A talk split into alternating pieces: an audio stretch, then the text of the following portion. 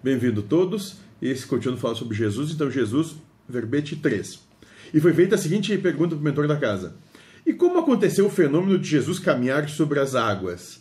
E ele vai dar o seguinte, a seguinte resposta: É uma parábola. Significa para quem vive uma vida em espírito não há limite, e quando tu passas a existir em espírito, não é a ilusão que te controla, mas tu podes controlar a ilusão. Perfeito. E às vezes pode parecer estranho, é, pode parecer absurdo, e realmente tu anda como se não pertencesse mais a isso aqui. Tu realmente se torna um des um desassociado, um louco. Mas é exatamente isso.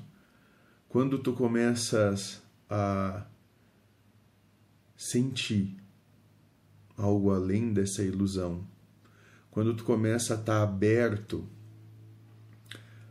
para possibilidades outras que não são as que te limitam, como tempo, espaço, verdades, parece que nada disso mesmo existe e que tu transcende as possibilidades do que se convenciona como sendo normal.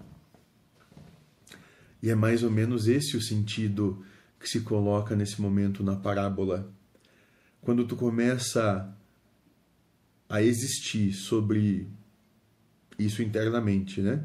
Sobre outros, sobre de uma maneira diferente que a gente vai chamar aqui de sobre os valores do espírito, as coisas da matéria do que é mundano, do mundo já não tem mais sentido e tu as transcende, tu começa a operar em situações outras que alguns diriam ser impossível, tão impossível quanto caminhar sobre as águas.